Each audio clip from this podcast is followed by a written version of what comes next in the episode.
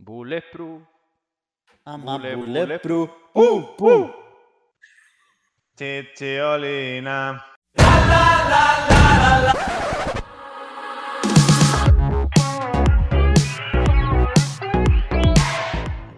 Hola, muy buenas. Bienvenidos a un nuevo programa de Eurovisión y esas movidas. Hoy, para hablar, o más bien, para rendir un homenaje a todos los que han caído en plena guerra eurovisiva a lo largo de 2020. Porque este sábado, el super sábado, se consumó lo que todo el mundo veía venir y lo que nadie deseaba. Nuevas favoritas a tomar por culo. ¿Por qué? Porque en Finlandia, Suecia y Portugal, las mega favoritas Eurofan al carrer. Me acompañan Alberto Temprano, ¿qué tal? Olá, bem-vindos! Luis Mesa Estoy triste por los bopasos. Buenas tardes. y Dani Fernández. ¿Qué tal? Muy buenas. Pues aquí estamos. Que hay que hacer un pequeño repaso súper, súper, súper, súper, súper, súper, súper rápido para entrar un poco en materia y poner en contexto esta situación. Lo dijimos el otro día en nuestro Twitter, arroba Euromovidas, y preguntábamos cuáles pensabais que habían sido los favoritos a los que ibais a echar de menos en Rotterdam. Y además de los nombres de Erika Bigman por Finlandia, Dotter por Suecia o la propia Ana Bergendal, también el nombre de Barbaratino con Portugal. Han ido saliendo otros nombres, como los de la super favorita en Albania, el Banagiata, el, los nombres también de Elodie y Pinguinita Nucleari por Italia, Reina Alexander por Noruega, que este Alberto sí le interesa. Y de hecho nos interesa absolutamente lo todos. de Pingüinita Tich Nuclear y te lo has sacado tú de allí. No, no, no. Yo estoy leyendo el comentario de arroba JoaquinRo98 que nos dice Elvana, los pingüinos en Italia y Human en Dinamarca. Ah, No, porque pero a una persona le ha dicho los pingüinos ya es. Estamos leyendo a nuestra audiencia. es lo mínimo Estamos que se merece. respetando. Yo el Sí, otro día pero- vi, vi el otro día a un político de Ciudadanos diciendo que no había que respetar a la audiencia. Pero Alberto, si yo te digo que Don Ryan SC y Behind the Ladder han dicho los dos movimiento por Portugal, tú dices que sí o que no. Que tampoco, porque el tío es un g que le dije que viniera a hacerse una foto. Y no vino. Pero que está muy bien eso. Es decir, yo, eh, vale, estoy de acuerdo, y, mm, pero era favorito. Es decir, mm, pero los Pinguini no eran favoritos seguramente en San Remo para llevárselo, sino fueron un poco eh, la gran alternativa, la gran irrupción, la gran sorpresa eh, colándose tan arriba. Entonces, estamos hablando de grandes favoritos que se han pegado el batacazo. Sí, porque también podríamos mencionar los nombres de Jagus Twig en Estonia, quedando segundo a veintipico mil llamadas de- del señor ese random que ha ganado, que sí que es muy fitness, pero ya está. Cállate en Ucrania o eh, Iva en Islandia, que se quedó fuera de la superfinal por muy poco. Pero bueno, esto está siendo una temporada muy rara, lo hemos dicho durante los últimos podcasts, además de una manera tajante. Y eso, aunque tiene una parte negativa, que es que estáis montando drama por Twitter 24/7, o estamos montando drama en Twitter 24/7, tiene una parte positiva. Y es que analizamos Eurovisión como si no hubiéramos escuchado ninguna de las canciones anteriormente. Y comenzamos por Finlandia, de la cual seguramente nadie ha escuchado las canciones, quitando Chicholina de Erika Bigman, pero al final no fue la ganadora de- del UMK, un UMK que otra vez eh, presentó la magnánima Krista Sigfrid, representante finlandesa, en 2013. Ganó finalmente. A ver si soy capaz de decirlo en condiciones que el otro día estuve ensayando por el grupo del Movidas. Axel Cancaranta o Cancarranta. Cancarranta, ¿no? Habíamos quedado al final, ¿no? No. Exacto, habíamos- Cancarranta. No, canta la rana. Sí, no, Alcántara. No, Axel no, no. No, Canta la no. piedra, hermano de No, no, Ainhoa. No estamos en buena fecha para hablar de Alcántara, por favor. ¿Estás a punto de llorar por lo que ha pasado con Cuéntame? Me van a Eh, cancelar. Me no, van no, a, no, no, no, no ha pasado me van a cancelar. Cuéntame antes de que salga curro. Y a mí eso es muy duro. Bueno, Axel Alcántara cantará Looking Back. Hombre, claro. Porque cantó Blas. Él cantará. Alcántara, sí. Bueno, cantará. eh, Axel Cancarranta cantará Looking Back, compuesta por Jonas Angeria, Whitney Phillips, Connor McDonough, Riley McDonough y Toby McDonough, que son del grupo Before You Exit, que son americanos. Es una canción finlandesa compuesta por americanos. We would fall asleep. Pero no entiendo por qué si es eh, Cantaranca, Carancanca, Carancaracanca, El que era, Cancavalla. que era el número 2 de Mourinho, Aitor Caranca. Carancaranca, sí. Eh, claro, si era Cantará, ¿por qué eh, dice Looking Back? Es decir, no tiene sentido. Si es para atrás, que tendrá que ir para adelante. Madre mía, qué bien queda la música de Wing en el programa. Ah, que sí.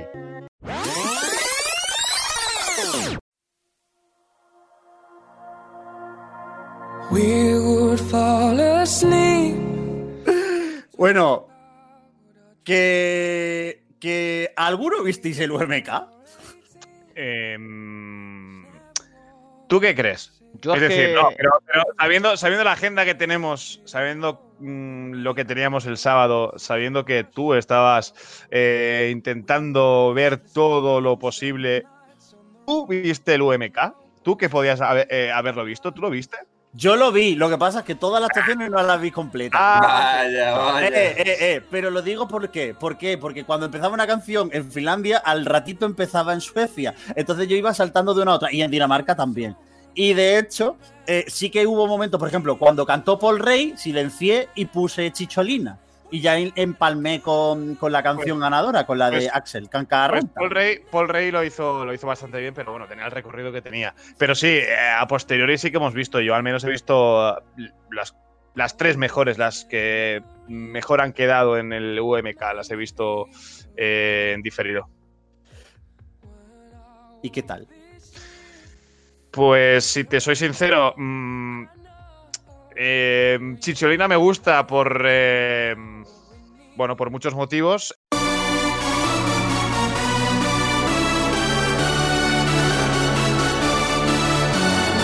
Eh, pero reconozco que, que la, la- línea es muy fina, eh, como hemos comentado muchas veces, y creo que acaba saturando ese color rojo. eh, creo que se le puede sacar mucho más partido a la realización. eh, hay que intentar encontrarle el sentido en cuanto a la letra, el porqué de los ositos. A mí me parece muy entrañable todo, me parece una fantasía eh, que podía haber dado mucho juego en, Rotterdam, pero es verdad que como que satura un poco y que se le va de las manos. A mí me parece lo mismo. Yo solo digo una cosa, y es verdad que ha habido mucha gente tirándole mierda al pobre Axel, no solo porque este año haya decidido que lo voy a adoptar como adopté el año pasado a Sisters, que no, que también lo voy a hacer. Pero es verdad que había mucha gente tirándole mucha mierda a, a Axel porque al final se olvidan de una cosa. Axel es verdad que ganó el jurado con cierta seguridad y con cierta solvencia. Le sacó 18 puntos a, a Chicholina. Ni siquiera Chicholina fue la segunda, que fue Bananas, que manda Ujú. cojones que quede Banana segunda del jurado.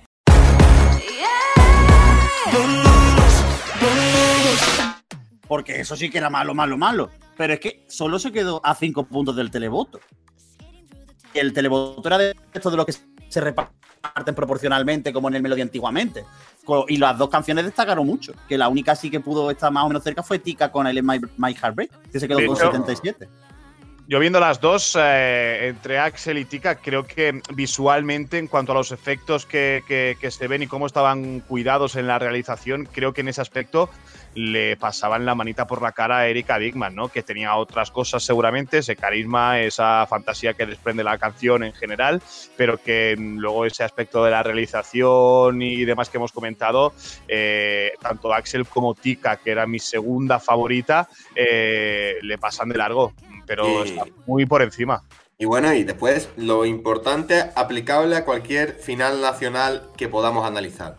El público y el jurado del país en cuestión es soberano. Es el vecino el que elige al alcalde y es el alcalde el que quiere que sean los vecinos el alcalde. Es el vecino el que elige al alcalde y es el alcalde el que quiere que sean los vecinos el alcalde. Me parece muy bien que usted se baje una VPN en su sofá o delante de su ordenador, se ponga a votar como un descosido, diga que nos va a servir lo que nos hace falta, que cómo luce esta canción, que vaya a paso, es igual. al final el que decide es el país que vota en cuestión. Y no podemos estar quejándonos de cada decisión que aparece en cada canción que tiene una final nacional. Es que da ya una pereza que no se puede.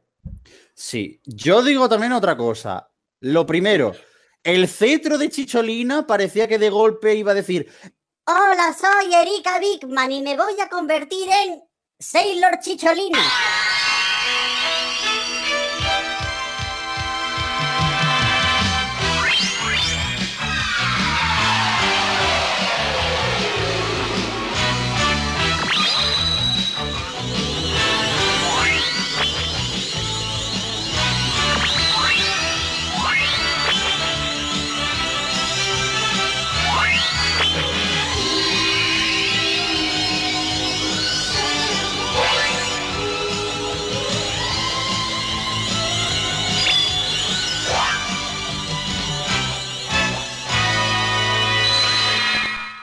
Que era como un cetro de estos de la, de la Sailor Moon. No sé si os acordáis, no sé si lo visteis de pequeño.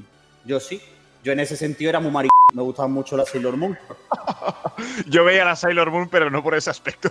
Vaya. No, no, pues básicamente porque que era la hora de ver los dibujos y salían, pero no eran mis preferidos, claro. También digo una cosa, que la gente está diciendo, no, porque esto en, en Rotterdam era clasificación segura y ahora no la tienen tan segura. Si miramos los jurados internacionales, y mira que yo no soy súper partidario de los jurados internacionales, eh, pinchó en más de la mitad de los jurados internacionales y los únicos que le dieron 12 puntos fueron, curiosamente, los jurados de Reino Unido, que estaban eh, William de, los de los Wiwi, y España, que estaba eh, el compañero de Eurovisión Spain, Vicente Rico, Lucía Pérez y Chema, Purón, el compositor de, cabecera de Lucía Pérez, y un, un señor que se llama Xavier Vizcaíno, que yo no sé quién es.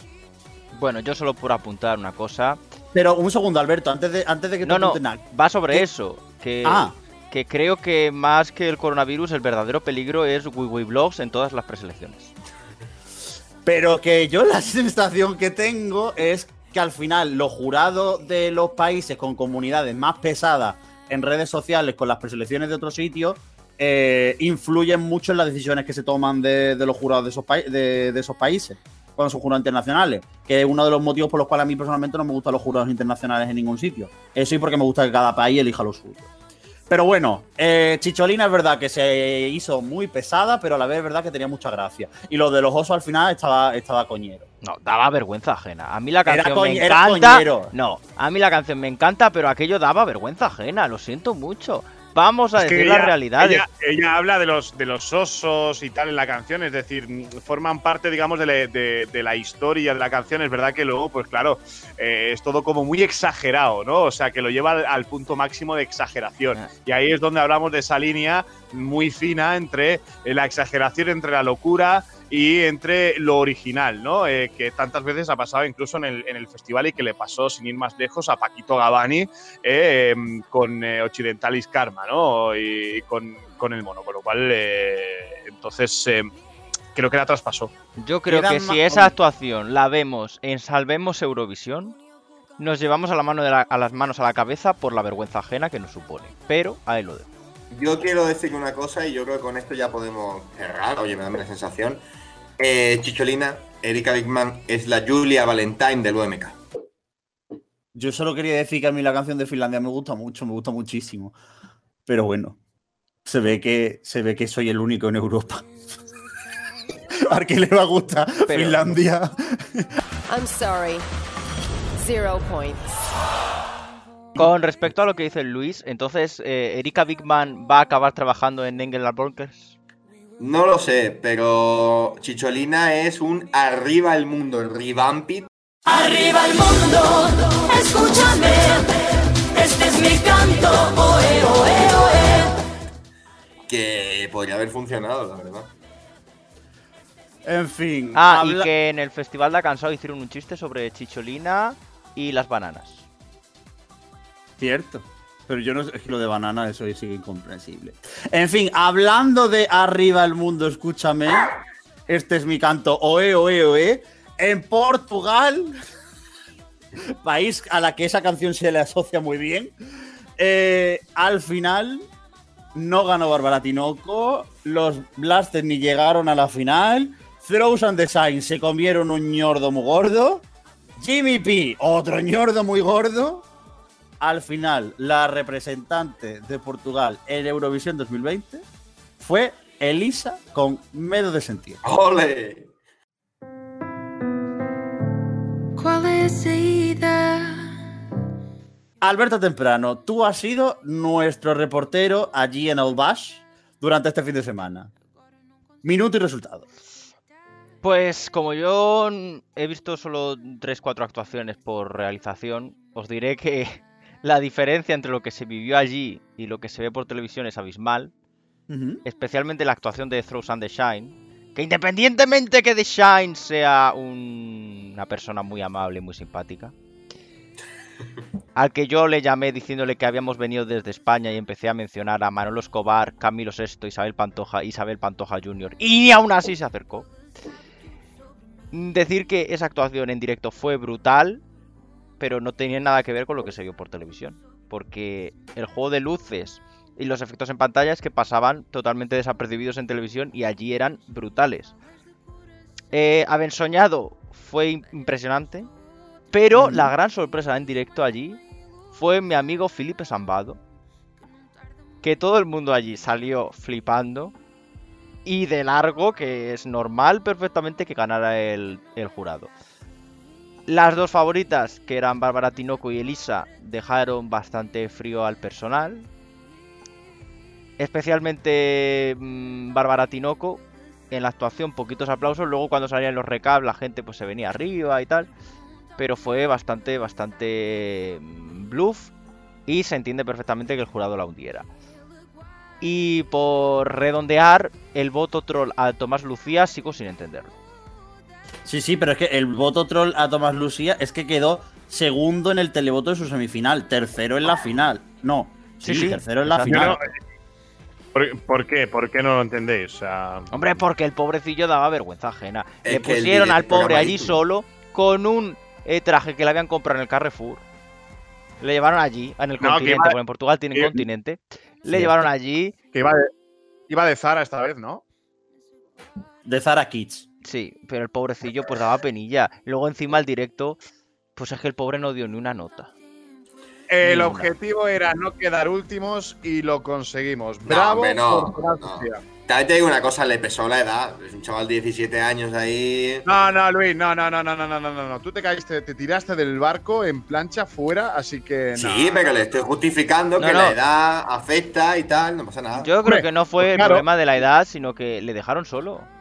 Es que estaba allí solo el pobre muchacho, allí, venga, hala, sal a cantar, majo. Como si Y fuera otra, cosa, que- y otra cosa que nadie ha contemplado, que la canción era una puta mierda. No, la- que- Eh, eh, eh, La eh, canción era lo más rancio junto a lo de Ian Musnik que ha habido en este festival de cansado. Y me da igual, lo digo con total claridad, me parece rancia. Pues muy bien bonita que era la canción de O Día de Mañana.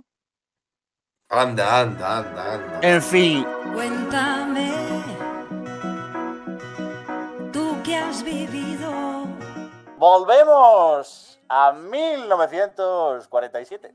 Un año apasionante para Europa y en el que Ian Musnik acaba de componer su nuevo hit, O Día de Mañana. Ah, pues Yo- ya que hablamos de los homenajes, que podríamos hacer en este programa un homenaje, como hizo el de la, eh, la RTP, a Verano Azul, al 1, 2, 3, Cuéntame, Águila Roja, Pero o... cuéntame, no. No, o Noche de Fiesta. Marina, me voy a la cama. ¿Pero qué haces ahí detrás?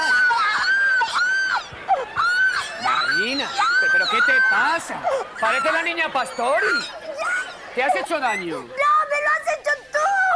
Lu- Luis, cada vez que mencionemos algo relacionado con, con- con esos dos señores imputados, Es que yo veo, yo, yo veo a esos señores que le preguntan cosas en el aeropuerto y todo, y, y yo pienso que son Mercedes.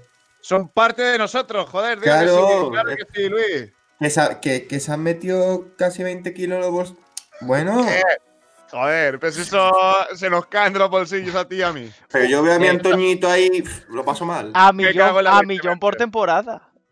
Hombre. Lo paso muy mal, lo paso muy mal. Uno por aquí y otro para mí. Uno por aquí y otro para mí. Bueno, retomamos, recogemos el hilo de pesca del Festival de Arkansas 2020. Como estábamos diciendo, al final la favoritísima de Luis Mesa ha ganado una preselección. Oye, que eso está muy bien. Hombre, es que, es que es una canción, eh, lo he dicho, se va a quedar en la semi. eh, me juego un brazo, el que queráis, derecho o izquierdo. Cuidado, Luis, Eh, que tú trabajas con los brazos, ¿eh? Eh, sí, sí, sí, trabajo con los brazos. eh, sí. Eh, en fin, que es una canción muy del sello portugués. De nuevo, Portugal elige lo que tiene que elegir sin pensar en el festival, pero lo veo muy complicado porque tiene ahí dos grandes escollos como son Albania y Polonia y lo veo complicado que pase a la final. Hombre, no sé yo si Polonia es un gran escollo.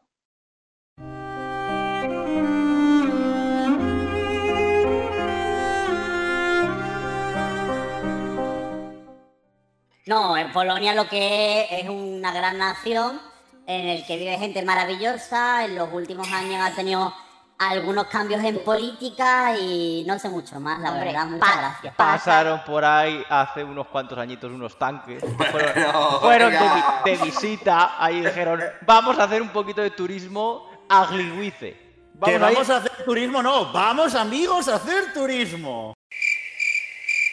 Bueno, retomando un poquito el Festival de Cansound, eh, he de decir, y siento anunciarlo, que la RTP está años luz por encima de televisión española, porque el show que montaron allí es brutal, lo bien que trabaja esa gente, tanto en el pre-show que montan, porque es el mismo tío que hacía el pre-show en Lisboa, en Eurovisión, que es muy bueno como eh, televisivamente el programa que hacen, que es brutal.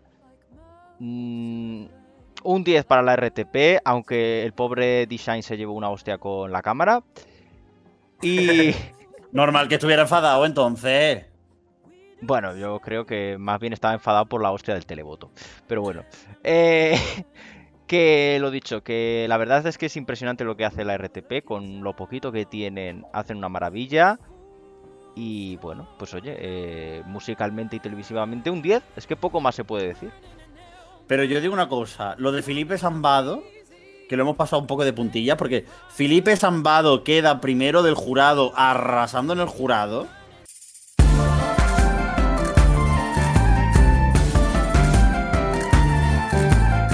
Sí, ah, lo que aquí me- empezamos a descojonarnos Gema y yo, porque había un tío a nuestra izquierda, justo, en nuestra fila a la izquierda, que eh, iba en contra de Felipe Zambado diciendo que era comunista. Qué curioso que estuviera a vuestra izquierda y fuera en contra porque Sí. era comunista. ¿eh? Eh, no hablemos de comunismo en Portugal, Claro, por favor. entonces yo me Joder, acordé, no podemos- no, es yo me acordé de lo de Luis Mesa y tengo la teoría de que ese señor fue el que le escribió a Luis Mesa insultándole, porque el tío cuando ganó el televoto, eh, cuando ganó el jurado, perdón, eh, Felipe Zambado, el tío empezó a gritar que cómo iba a llevar Portugal a ese comunista. Y cuando vio que se pegaba el batacazo en el televoto, el tío saltó y empezó a celebrarlo. Pues como tiene que ser, hombre. Hombre, un portugués de bien. Exacto. Un portugués portugués. Eh, repasamos rápido los resultados y yo creo que ya con esto podemos, podemos cerrar el tema de Portugal. Más allá de que, bueno, Bárbara Tinoco estuvo muy bien por televisión, pero, pero es verdad que se quedaba quizás un poco rara frente al resto de candidaturas.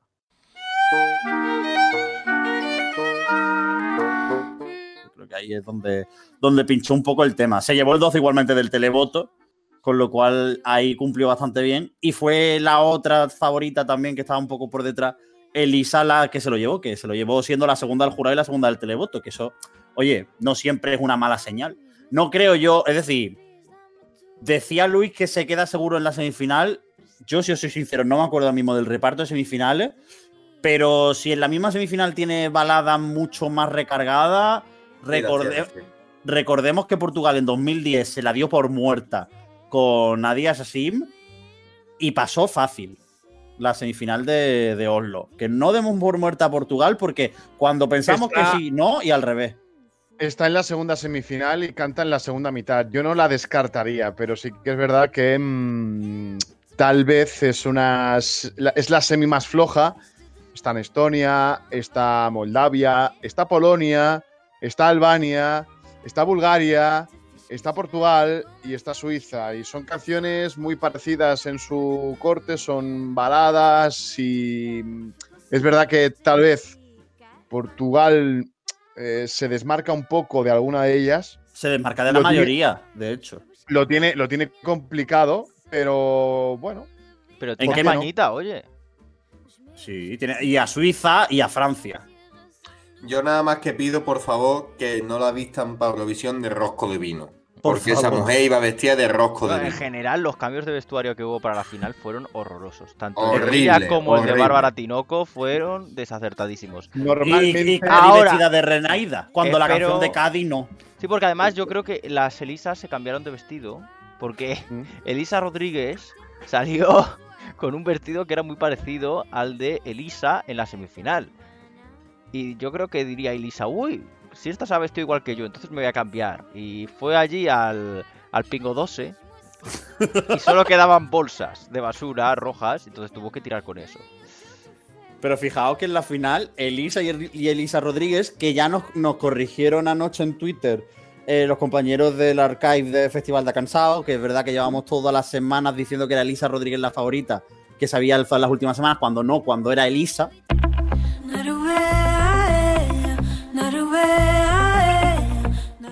Eh, ¿Quién, ha- Elisa Silva. quién había exacto. dicho eso? Habíamos dicho que Elisa Rodríguez era la famosa.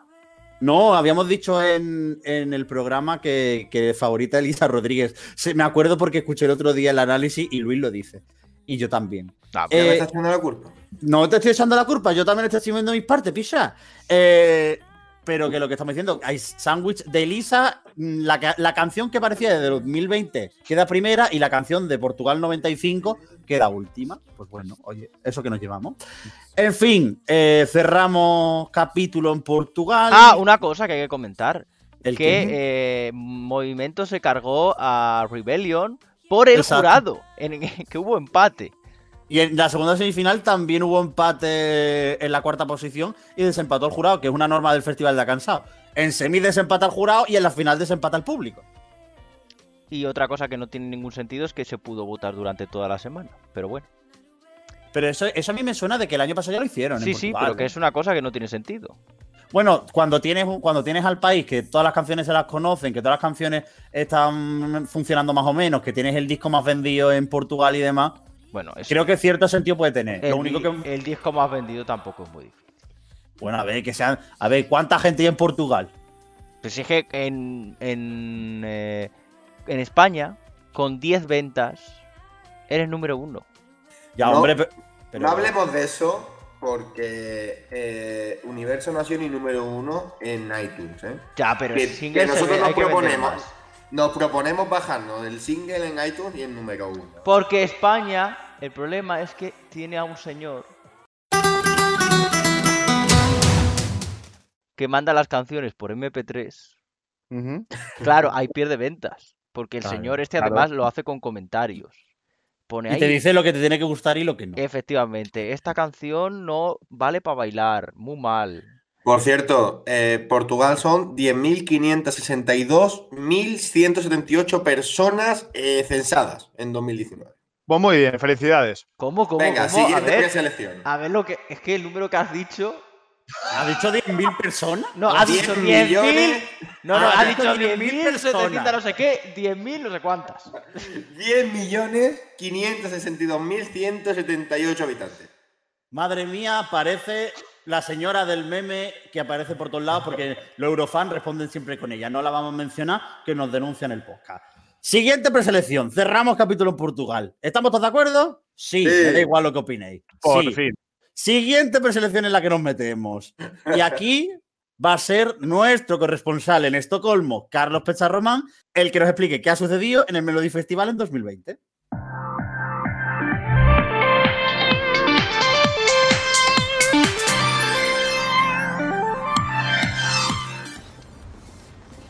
Hola queridos amigos del Movidas, pues eh, aquí sigo en Estocolmo, eh, un día después de, la gran final del Melody Festival en la que The Mamas eh, ganaron sorprendentemente por tan solo un punto.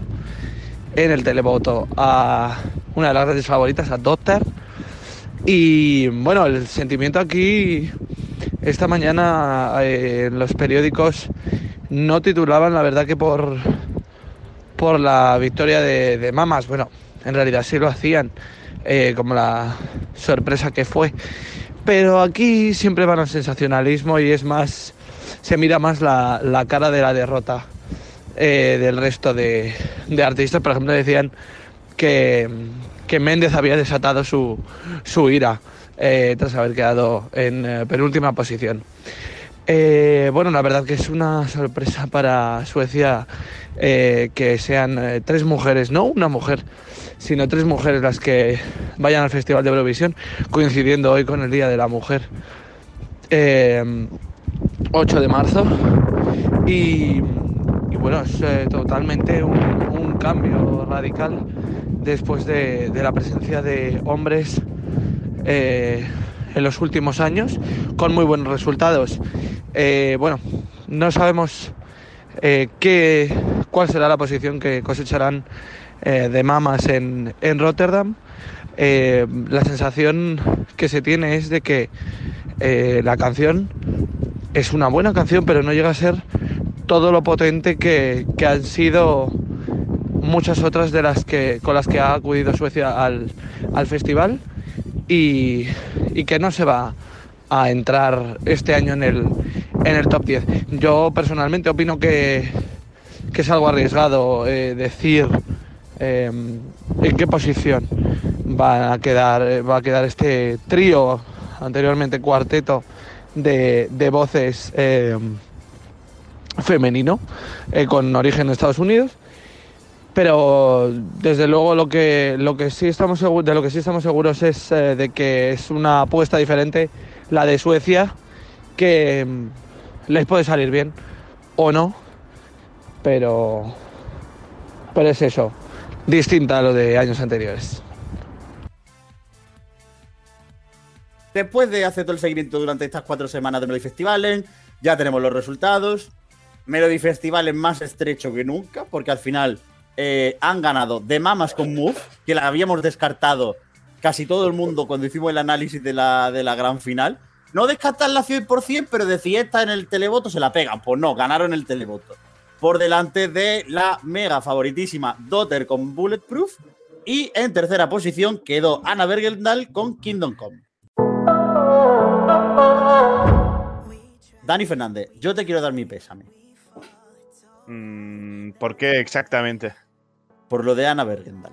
Bueno, a ti, a Luis y a Carlos. Gracias, Bueno, Miguel. A ver, eh, ya dijimos que mm, era una edición un tanto extraña, seguramente de, de un nivel más bajo y de mayor competitividad y que podía pasar algo que estuviera lejos de los pronósticos, de lo que pudiéramos esperar. Es verdad que no vimos eh, ver, no supimos ver, mejor dicho, lo, lo de, de Mamas, ¿no? Que apostábamos incluso más por, por Félix Sandman.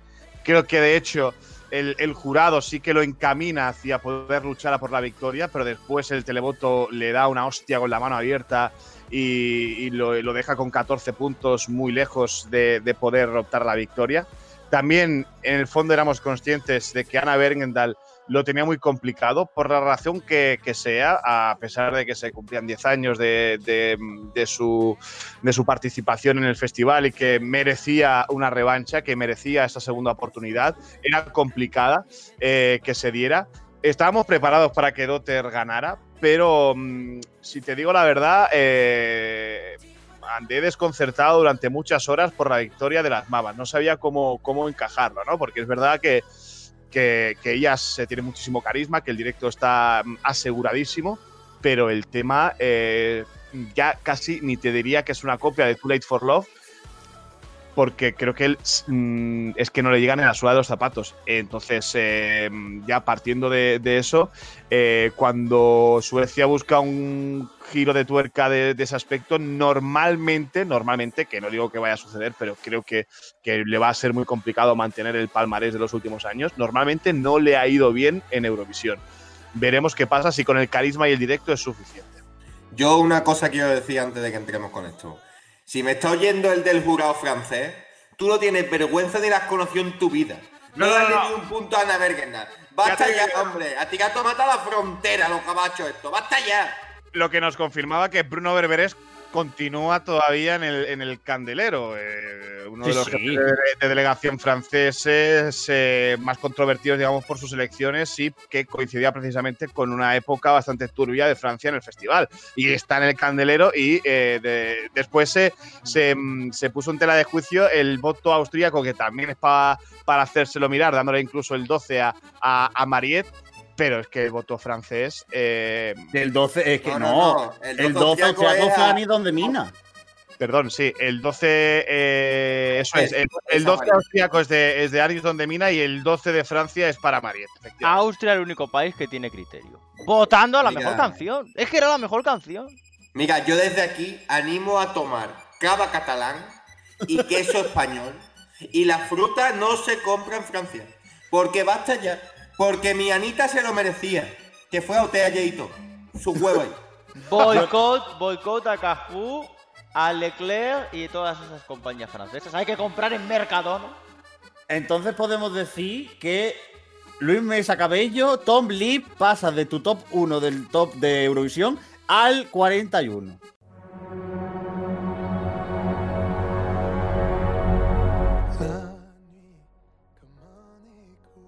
Yo confirmo que Tom Lee, por cierto, os voy a decir, he hecho el top este aleatorio y voy a decir dónde, dónde se me ha quedado para que veamos ya la realidad del asunto. Pero he de deciros que yo sigo enamorado de esta canción, aunque en el Boicot, boicot Francia, boicot también a Tom Lee. Yo lo siento mucho. se me ha quedado la décima. Bueno, el mal gusto siempre presente en Eurovisión y San Venga ya, mierda. Hablamos de Francia otra vez de Bruno Berberés, que aparte Bruno Berberés se tiró, hizo como un par de guiñitos en modo de hola Paul, hola Félix, como en plan intentando eh, super creepy ligar con los dos muchachitos, me da mucha pena. Rezo por sus almas todos los días. Y Bruno Berberés tenía pinta de ir pasadito, la verdad. Eh, pero bueno, tampoco me extraña. Eh, hablando del resultado del jurado, es que el jurado también fue muy, muy, muy, muy, muy apretado. Porque lo único que afectó realmente la decisión del jurado con respecto a la tabla final casi, además de poner a Félix Armas muy por encima de lo que luego le puso el televoto, en una situación muy parecida a lo de Benjamin Ingrosso, dejó eh, cuarta por la cola a Hannah Ferm, que quedó tercera a tres puntos de la victoria en el televoto.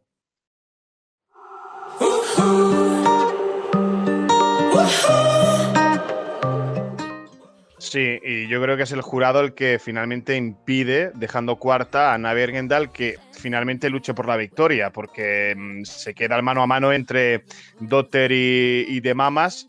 Eh, pero claro, la diferencia del jurado respec- respecto a Ana Bergendal y a Dotter y a De Mamas es eh, más grande que la que después en el televoto mm, se lleva a cabo, con lo cual el jurado es eh, el que priva, digamos, salvo Israel, el resto y e Islandia, efectivamente, que le da 10 puntos.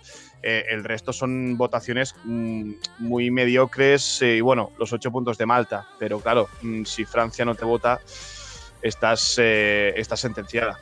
Otra cosita importante, chicos. eh, vamos al jurado internacional. Vamos a hacer una pequeña parcela de vamos amigos, ¿no? De Méndez y de Álvaro Estrella. ¡Vamos, amigos! ¿Sabéis quién empató con Méndez y Álvaro Estrella en el jurado internacional? El coronavirus. El coronavirus, correcto, sí, sí. Ni, ni puto sentido, la verdad.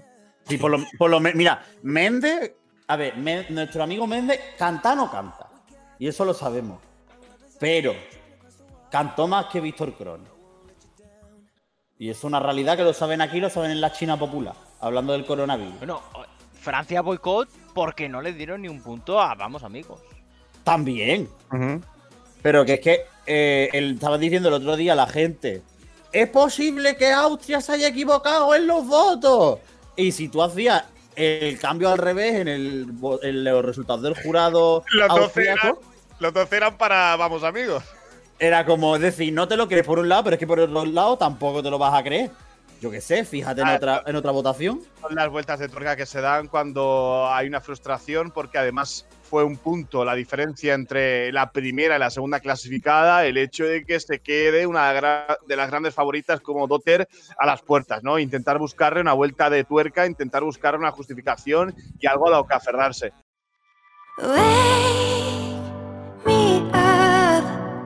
Un punto. Y Es la, una- y la SVT teniendo que dar explicaciones. Que el otro día estaba diciendo, hay una señora que, que es periodista francesa que el año pasado ya la lió con algunos comentarios que hizo en Tel Aviv, que no me acuerdo ahora mismo ni del nombre de la muchacha ni nada, pero es verdad que era una alianta, que había sido mi Francia, una cosa así. Y le respondió a Gustav, el experto de- del blog de la SVT, que le decía, sí, sí, estáis dando demasiadas explicaciones, pero que nosotros seguimos siendo del equipo Dotter. Es como, señora, relaje. Y hay que tener en cuenta una cosa, y es que es cierto que ha durado menos el hate a de mamas de lo que hubiera durado si hubiera sido otro país con otra preselección y un ganador menos popular que ella frente a la mega super favorita. Yo es creo una que- realidad. Que el, el triunfo es, o bueno, el, el menos haterismo es porque son las mamas. Si llega a ser Felix Sandman, Ah, ahí se, ca- se cae. Twitter se cae. también os digo que podrían aceptar que las mamas ganaron el televoto y no Dotter. Y aparte que por lo que han dicho la SVT en este círculo de explicaciones que ha tenido que dar, que en parte es exagerado y por otro lado también es normal, porque cuando te señalan con tanta, con tanta vehemencia de error por aquí, error por allá, pues al final tú tienes que sacar explicaciones y decir esto ha pasado, esto ha pasado, esto ha pasado. Sacaban el otro día un blog desde el blog del experto diciendo que, que no, que el de mamas no solo habían ganado en cuanto a, los, a, a la parte relativa a los grupos de edad, sino que también habían sido las que habían sumado más llamadas y, y votos por la aplicación.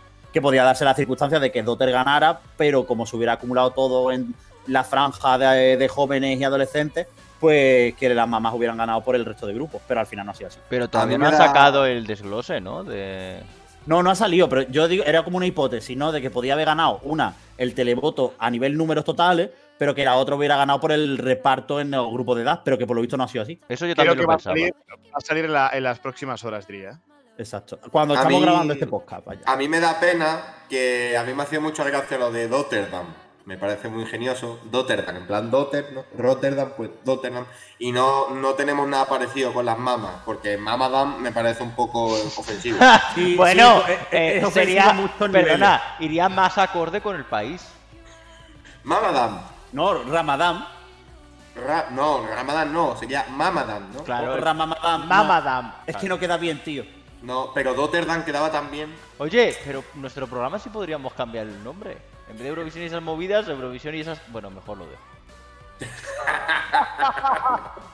Estamos hoy con el humor de culo, de culo de. Joder. No, no, Estamos espera, que entre Fernando Esteso. Ta, ta, ta. Bueno, eh, haciendo un repaso, yo creo que, del Melody Festival hemos hecho muchos análisis, pero que sí que podemos coger y decir la lista completa de los resultados de, este festival. Primeras de Mamas con Move, queda segunda Dotter con Bulletproof, Ana Bergendal en tercera posición con Kingdom Come, Hannah Cuanta con Brave, Anis Donde Mina, sorpresote, eh, Eson Os, que no arrasó en el televoto tanto como se esperaba, pero que al final le dio para quedar quinto. Eh, Paul Rey sexto, Félix Sandman séptimo a pesar del hostiazo en el televoto, Robin Benson octavo, Víctor Crione noveno, Mariette décima, Méndez y Álvaro Estrella penúltimos en, once- en undécima posición y Mojombi con solo seis puntitos del televoto, último de la, de la gran final. No sé si queréis comentar algo más para cerrar el capítulo Melody Festival. No. Que todavía estamos desconcertados. eh, Suecia, no, no, no te entiendo. No, es verdad que, insisto, eh, que de vez en cuando eh, ha pasado, nos pasó con Malena Herman, nos ha pasado en alguna ocasión, que ediciones así un poco extrañas donde el nivel se ve resentido. Es verdad que al final eh, la emoción ha ganado, desde luego, eh, la competitividad. eh, fue un pulso mano a mano hasta, hasta el último instante y ha sido un punto tan solo de diferencia. Pero tengo muchas dudas de la competitividad de, Suecia en el, en el festival. Vamos a ver si ese carisma, que yo creo que fue lo que, y el directo de, las mamas, fue lo que acabó arrastrando eh, votos hacia ellas, eh, será o no decisivo y si mm, puede verse eh, la candidatura sueca tapada por otras eh, del mismo corte y del mismo perfil en, en Rotterdam. Hablamos, de Malta, que ha salido hoy, cuando estamos grabando este podcast. Una cosa que no está Carlos Pecho Román, pero nos lo comunicó Eh, prometimos, ya sabéis, que nos trajésemos pañuelos de los de Méndez y Álvaro Estrella para sortear, pero que resultaron ser eh, servilletas rojas del IKEA y que no merecía la pena. En palabras textuales de Carlos Pellarromán dice, me voy a limpiar los mocos con esto. Es Oye, decir, que si quieren un pañuelito de vamos amigos, ya saben dónde y a qué lugar deben acudir. Eh, no, podemos hacer eso. Vamos, Hemos vamos un día lo Ikea. Oye, si vamos un día al Ikea, compramos un, un servilletero. Y lo sorteamos. Claro, pero firmado por Carlos Pecharroman. Sí. Hemos hecho todo lo posible, pero claro, o sea, es que no, sali- no nos salía a cuenta traer un, un pañuelito, una servilleta, eh, cuatro horas de vuelo de Estocolmo a, a- a España. No, no, y, no, cómo no. están, y cómo están las cosas. Y dale cómo estará el temario, efectivamente. No, Pero no, bueno, no, no. Carlos Pecharromán sí que nos ha dejado sus impresiones. Y antes de continuar con el análisis de la última final de este Super Sábado, pues aquí están las impresiones de un señor desde Estocolmo. Pero no las habíamos escuchado ya. No, hemos escuchado eh, la intro que ha hecho de resumen. Ah, que ha hecho Eh, todos los audios. Ha hecho- se lo he pedido yo.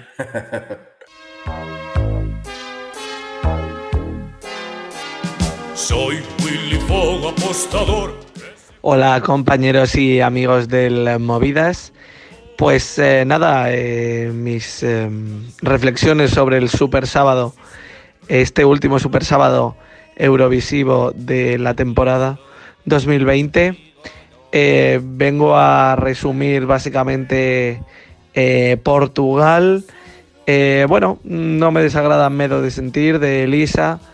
Ya comenté que ya comenté mis favoritas, mis tres favoritas a priori en el Festival de Cansao. Eh, a la final llegó Aven Soñado de Jimmy P, que no quedó, la verdad, no quedó bien para mi sorpresa. Pero en la final iba con Cadi, con Dizzo, que en la actuación de este sábado eh, se me quedó un pelín floja. No, no fue como, como lo había visto en la semifinal y aunque lo estuvo peleando hasta el último momento, con, en mi opinión, algunas puntuaciones eh, algo bajas por parte de- del jurado y sobre todo del televoto, eh, no consiguió el, triunfo. Me parecía una muy buena apuesta eh, para Portugal, con, un, toque diferente. Pero, pero bueno, veremos qué tal lo hace Elisa con miedo de sentir.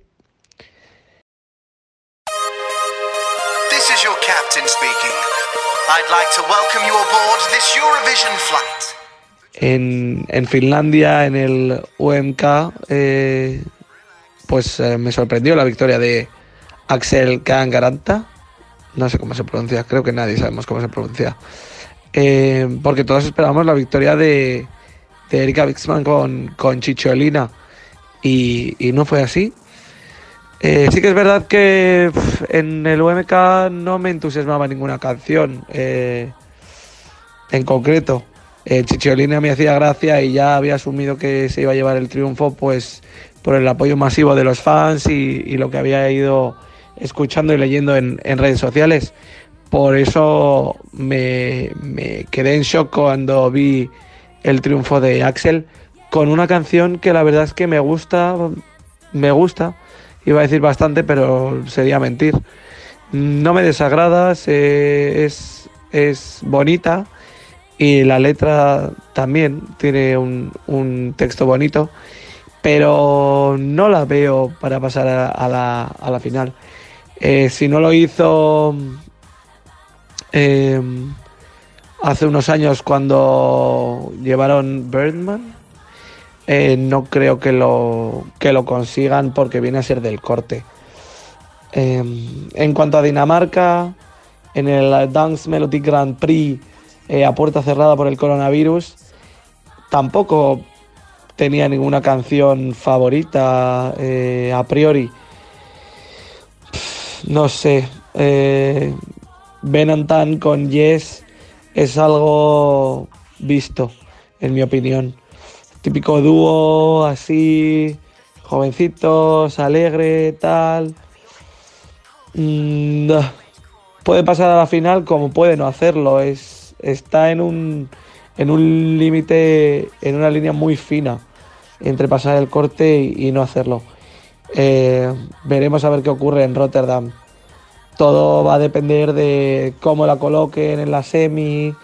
Y es que las dos están, están bastante apretadas eh, a falta de las canciones que nos quedan por conocer. Y que espero que podamos escucharlas cuanto antes para tener una perspectiva general eh, completa de, de la situación de lo que es Eurovisión 2020. En resumen, este super sábado, pues eh, me quedo con la victoria de The Mamas en, en Suecia. Eh, como sorpresa total, eh, frente a las grandes favoritas Dotter y Anna Beankendal. Pero bueno, eh, las demás es que eran países a los que no tenía de antemano la, las miras, no tenía puestas, no tenía puesta mi vista en ellas eh, estando Suecia este fin de semana. Entonces, eh, bueno, como tampoco tenía grandes favoritas, eh, me quedo con lo que hay, eh, digo si me gusta o no. la verdad es que son canciones que, que se quedan en la parte media baja de mi top y veremos qué sucede. Un saludo. Bueno, después de este em, análisis de Carlos Pecharromán de lo sucedido, ya vamos a terminar, vamos a ir acabando. Que esto normalmente ya no nos pasaba de irnos hasta casi una hora de programa, pero oye, esta vez tocaba. Eh, Dinamarca fue la otra final nórdica que tuvimos este fin de semana en el Super Sábado y aquí sí que no hubo drama, no hubo problema. Hay gente en Twitter que dice que sí, porque Human de Jasmine Rose y Roxor Loops no ganó. ¿Cómo que no? No ganó. Digo del drama. Y volvió el sabor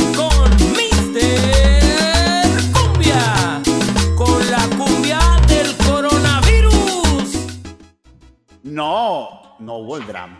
Hombre, un poquito sí. Hombre, hubo el mayor drama posible, que es que no había ni Dios en el pabellón. Eso Pero para. eso podemos comentarlo ahora después. ¿Por qué? Porque sí que esto significa que el paseillo victorioso más triste de la historia de Eurovisión lo tienen Ben Antan. Mentira. El paseillo más triste de la historia de Eurovisión de un vencedor de final nacional es el de Manel Navarro en Objetivo Eurovisión 2017. Ah, no, no, no, no, no, no. El paseillo más triste de la historia es el de Zenit en la preselección de San Marino, porque no ha habido directamente.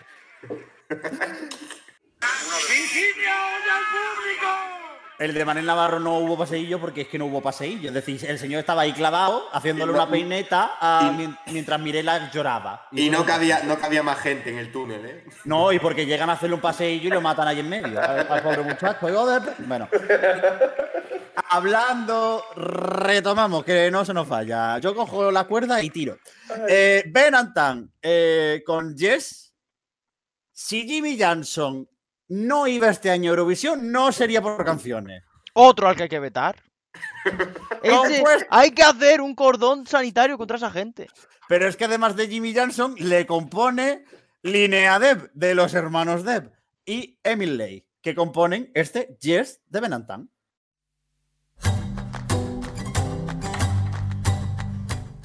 Yo tengo una teoría. Cuéntanos tu teoría. Que aparte, hay que decirlo, tan. Aparte de ser una bebida de nuestra infancia que tú cogías y la metías en un. Era como una agüita que tú le echabas polvo y, Sí, y estaba muy rico. aca- Acababa en G y esta acaba en N. Bueno, sí, pero que esta es española catalana. Eh, muy rico. Sí, sí, sí. Eh, tiene familia natural de Salou. De hecho, su, su apellido, señor Fernández, por favor, eh, pronúncielo usted, que a mí no me sale. Balseis. Eso, Balseils. Pues es que la chica es de familia catalana. Sí, y mezclan esa. Pero bueno, mi teoría no es esta. ¿A cuál es tu teoría? Mi teoría, al igual que hice con el gran Rein Alexander, es que estos dos chicos ven Antan tan. pen- Bueno, en fin, que es un plan eh, malvado del gobierno de Dinamarca para favorecer los matrimonios y el crecimiento de la población. No descarto incluso que sean de eh, la iglesia del Palmar de Troya. ¿Qué dices, tío? Pero que, este ta- Sí. que, que Ben- que Benjamin tiene 11 años. Uy, 11 no.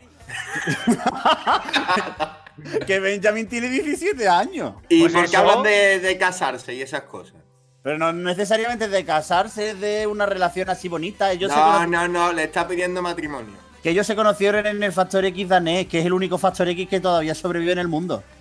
Bueno, pero ¿qué opináis? Porque yo ya soy, ya estamos en una época que lo- la gente hay que rejuntarse y ya está, vivir en amor y compañía. No hace falta pasar por el altar, chavales. No os caséis, no hace falta. Pero tú imagínate, eh, imagínate que Ben engaña a Tan con Na.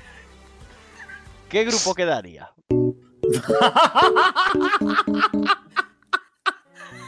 No puede ser el, la, la gilipollez más gorda que hemos dicho en mucho tiempo. Pero. ¿Cuál, cuál, cuál Hombre, queda?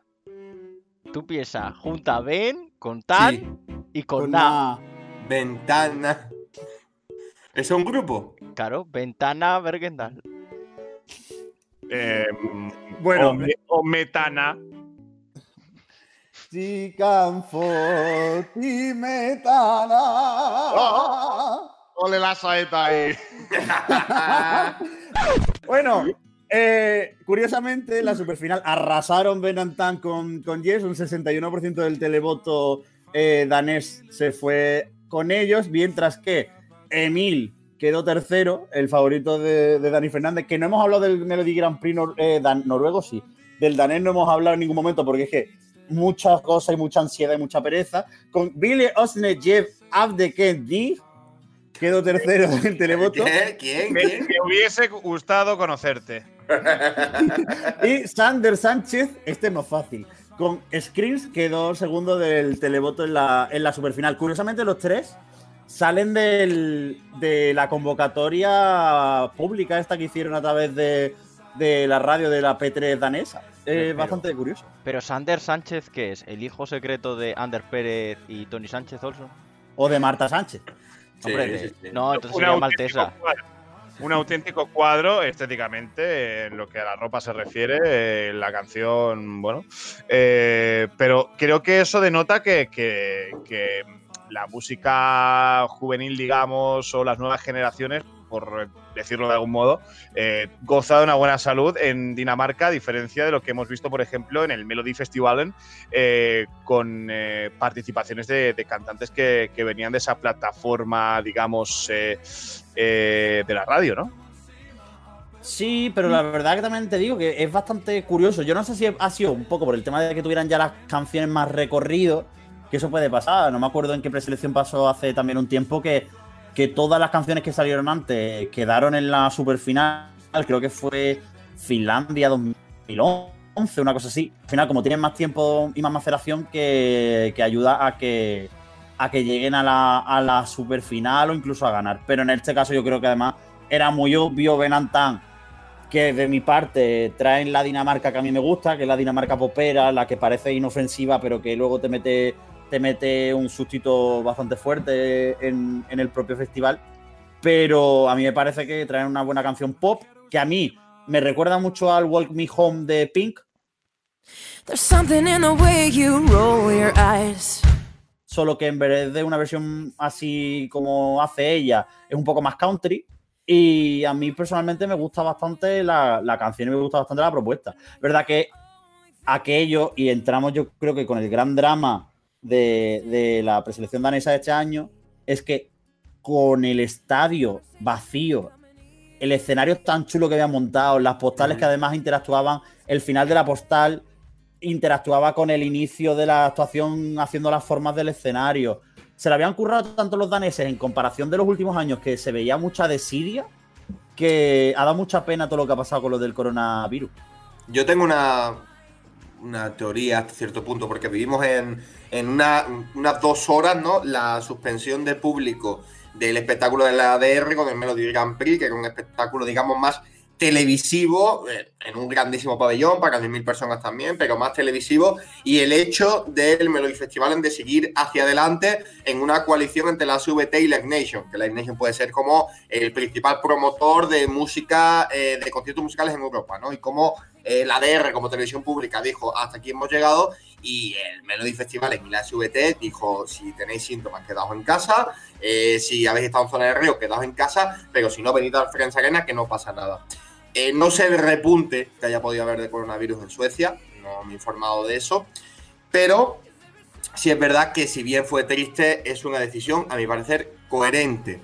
Ahora bien, conociendo al- a los daneses que han estado estirando el mismo escenario cinco años, no hay problema. El año que viene tendremos el escenario perfecto que hemos tenido este año y lleno de gente.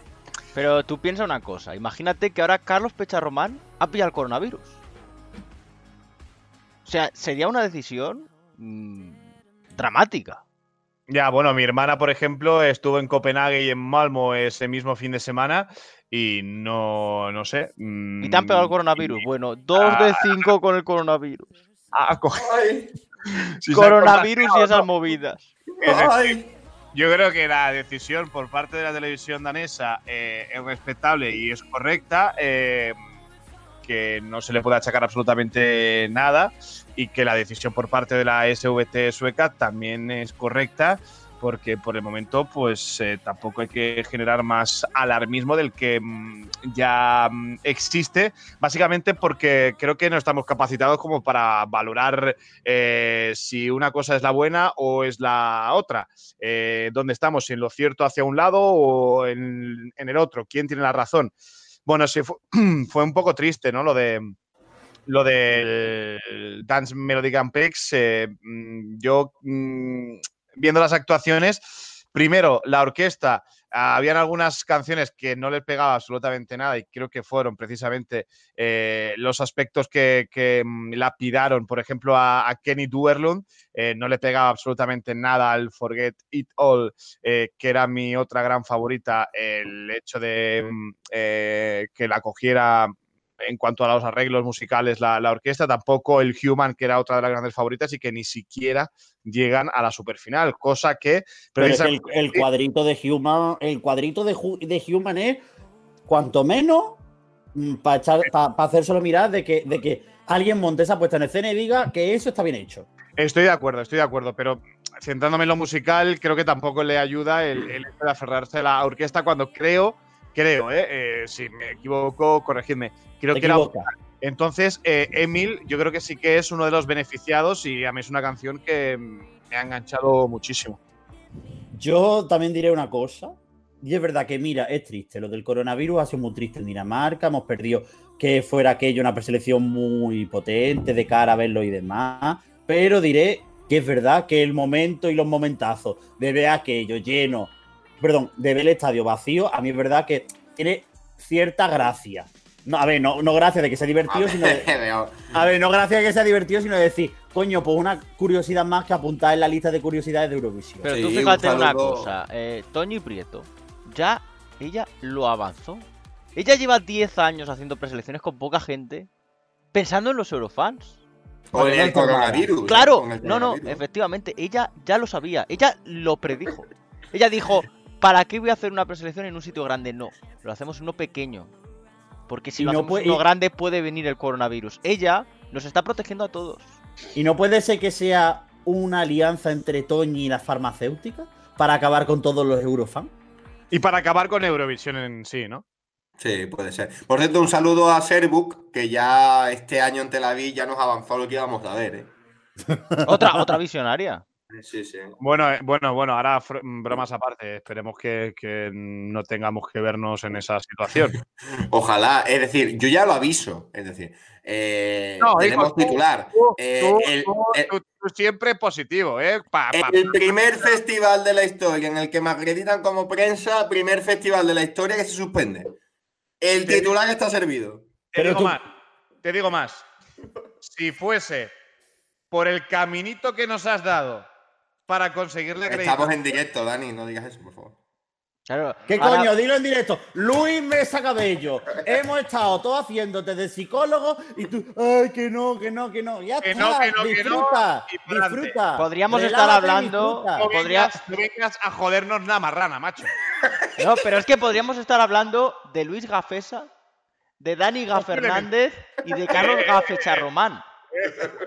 Hombre, no. Que, que Carlos y yo ya hemos ido a la Eurovisión. Ah, la Eurovisión, ¿eh? Ojo, cuidado. Aquí al público de la Andorra. Eh, Y he dicho Eurovisión con N al final y acento en la O, o se habrá cortado la conexión. Bueno, lo que me sucede a mí mentalmente a veces. Que antes de eso, vamos a, a cerrar ya con el Super Sábado. Yo creo que ya basta. No, Se hombre, acabó. habrá- es decir, habrá que hablar de San Marino. So Ah, super sábado fatídico. Es decir, Super Sábado, eso ya es en el Super Domingo. Pero yo creo que San Marino, yo os lanzo, os, os lanzo el juego.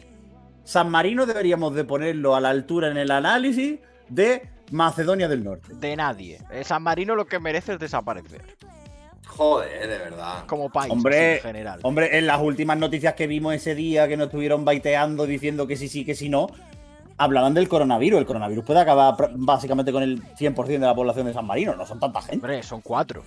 Pero si Pues tenían, turnando. tenían, tenían cuatro o cinco casos solo. Pues, Ya, pues eso en un pero- país de siete personas. Estamos hablando del 80% de la población afectada. A ver, super sábado fatídico, por favor. Eh, guardemos un minuto de silencio porque será un sábado que recordaremos durante muchos años. Más que un minuto de silencio por esto, podemos guardar un minuto de silencio por todas las favoritas que han quedado en la historia de Eurovisión 2020. Y con una eso, lista, Miguel. ¿tienes una lista? Sí. Vale. Pues Luis Mesa Cabello, contigo vamos a cerrar este podcast. Un minuto de silencio para todas las canciones que, que se han caído en esta temporada. Y antes de eso, agradeceros a todos los que habéis colaborado en, no en la redacción completa de esta lista, pero sí diciéndonos cuáles eran vuestras vuestras favoritas que han caído. Yo Muchas solamente gracias. quiero decir, quiero decir solamente una cosa. Ya está jodiendo el otro metiéndose antes del cierre. Di. Sí. Yo quiero proclamar unilateralmente ganadora y reina del Super Sábado Oscuro y absoluta ganadora del Melody Festival en 2020 a Lina Hedlund. Nada más. Ah, y yo a Bárbara Tinoco porque me hizo un selfie con ella. Y yo quiero proclamar a mi madre porque me enseñó de pequeño los valores princi- principales y necesarios para ser la persona que soy hoy en día. Muchísimas gracias.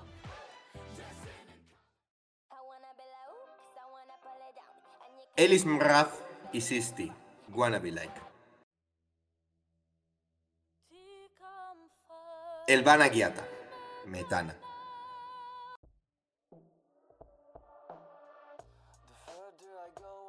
We all poop. All the blue.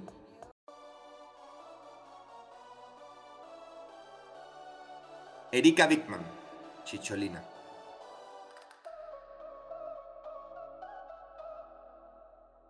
Eden Allen. Rakata.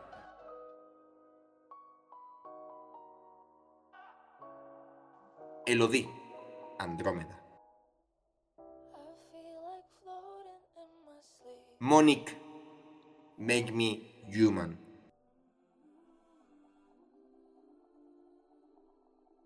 Yagos Twix. Beautiful lie.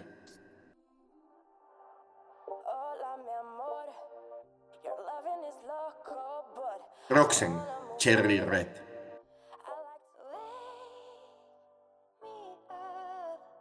Dotter.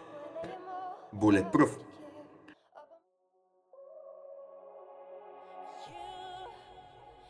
Aistepil Belite. Unbreakable.